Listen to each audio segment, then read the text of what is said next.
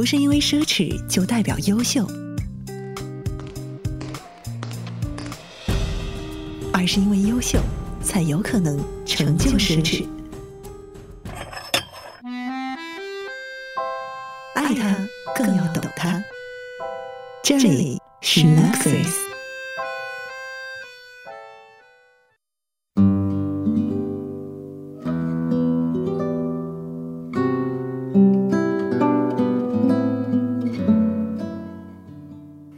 一九九九年一月，LVMH 集团像饿狼一般的扑向 Gucci，Gucci 顿时就失去了自由，受制于 LVMH 集团。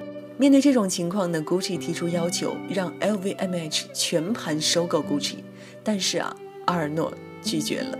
道理自然很简单，全部收购要花很多的资金，但是阿尔诺只是希望通过控股来控制 Gucci，达到一箭双雕的目的。一方面以较小的代价控制 Gucci，从而控制住 Gucci 强有力的竞争；另一方面呢，从这笔投资当中呢，可以获取一笔可观的收益。遭到 LVMH 拒绝之后呢，Gucci 管理层决定扩股，使得 PPR 公司成为 Gucci 的最大股东，而 LVMH 集团在 Gucci 的股份呢，则以百分之三十稀释到百分之二十。不仅如此呢，Gucci 还与 PPR 达成一项战略协议，保证 Gucci 公司的独立性，继续发展多品牌战略。近年来呢，两家公司都通过不断的并购扩大规模。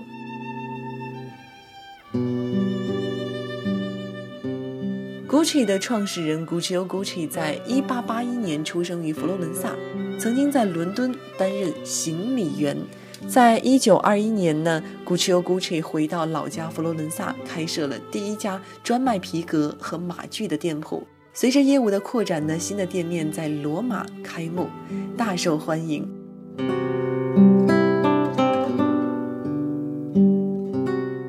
一九三九年，Gucci 的四个儿子相继加入，Guccio Gucci 的个人事业呢，也转型为家族企业。一九五三年，第一家海外分店在纽约曼哈顿第五十八大道开幕，Gucci 呢也一跃成为了国际名牌。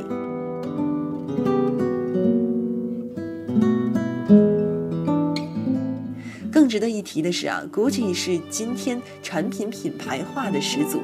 为什么这么说呢？为了保障质量，Gucci 将品牌的名字印在自身产品的身上。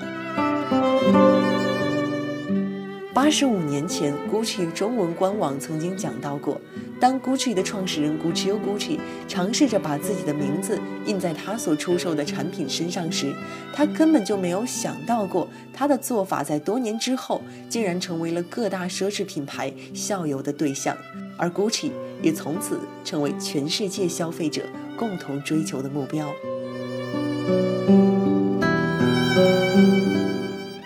一九八五年，Gucci 豪华皮具及时尚世家前任总裁 Matteo Gucci 在走进米兰中心办公室时，被妻子买凶枪杀。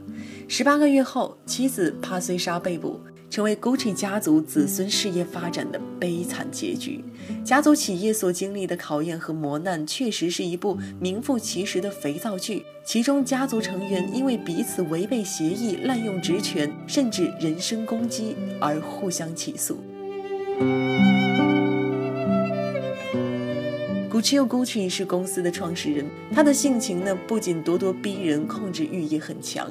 他有五个孩子，其中四个孩子在公司工作，分别是儿子奥尔多、鲁道夫、瓦斯科和女儿格里马尔达。然而，Gucci Gucci 却坚持认为，所有的儿子都应该在公司拥有同等价值的股份，女儿却被公然排除在外。尽管他一直声称女儿是他的宠儿，但是公司只能由 Gucci 的男性子孙来经营。Gucci Gucci 尽管努力想做到不偏不倚，但是却还是忽略了一个事实，那就是他那几个儿子并没有对公司投入等量的工作和责任心。一九五三年的夏天，Guccio Gucci 因为心脏病不幸离世。他没有能够亲眼看到公司获取成功的辉煌时代。他的去世释放了几个儿子的野心，也为他们各自的扩张计划除去了重要障碍。一九七五年，瓦斯科去世了，于是第三代 Gucci 的子孙进入公司工作。随着 Gucci 第三代成员渐渐走上公司的当权职位，公司的经营比以往任何时候都要好。然而，表亲、旧书以及兄弟之间的隔阂却越来越大了。一九八三年，鲁道夫去世。一九八五年，奥尔多因为儿子举证他有税务欺诈行为而被监禁，当时他八十一岁。从鲁道夫去世到奥尔多入狱期间，马里奇奥接替了父亲鲁道夫在公司持有的一半股份，将奥尔多和保罗调离了董事会。赶出了 GUCCI 公司之后啊，家族其他成员都纷纷追随他。尽管马里奇奥对公司忠心耿耿，但是他的商业判断能力非常值得质疑。他不顾顾问的极力反对，制定了一系列失误决策，导致 GUCCI 濒临破产。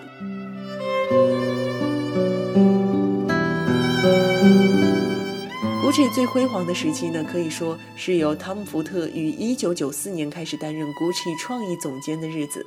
他呢，在时装界享有很高的名望和权力。他改写了 GUCCI 在80年代因为授权多个小企业生产而导致 GUCCI 品牌品质下降的负面形象，180度的扭转了 GUCCI 濒临破产的困局，令 GUCCI 品牌一跃成为九零年代举足轻重的时尚大牌。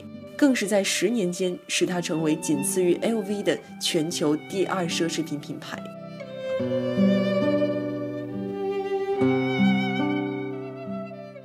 二零零四年米兰秋冬 Gucci Tom Ford 的告别秀，他手拿着酒杯向在场的观众举杯致意，一派从容潇洒，正如他为 Gucci 奠定的形象一般迷人性感。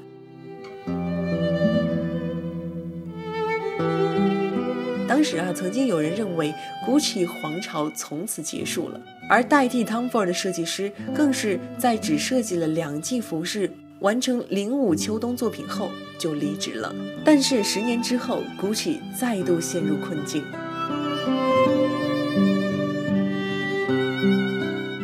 丰控股的数据显示，二零一三年 Gucci 中国区销售额下滑了百分之两点三。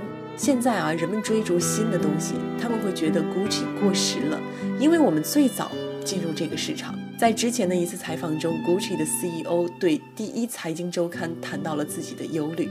Gucci 早在1996年就已经进入中国，是最早开始全球化的奢侈品牌之一。中国奢侈品消费者正越来越多地从传统欧洲奢侈品品牌转向一些年轻品牌。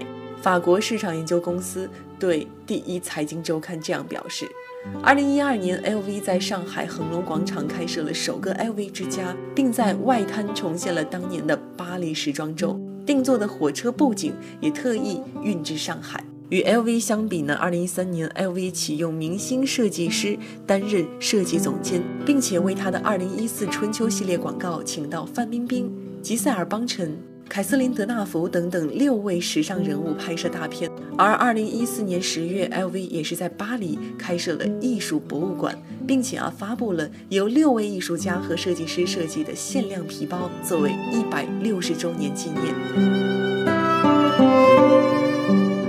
过去的几十年呢，Gucci 热销的核心产品始终围绕着竹节手柄这一个元素，而 Chanel 每年呢则是推出六个系列的新品，至少一个畅销款来保持品牌的优势。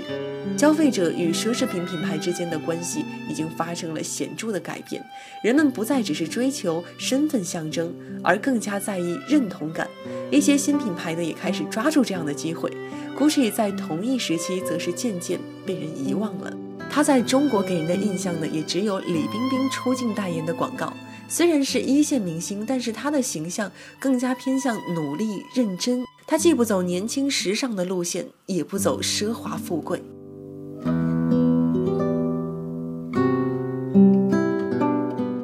从意大利的高级皮革店到引领全球时尚的超级品牌，从家族纠纷声势一落千丈到 Tom Ford 接手之后再生崛起，Gucci 从云端落到谷底，再从谷底回到云端的故事，着实是一则传奇。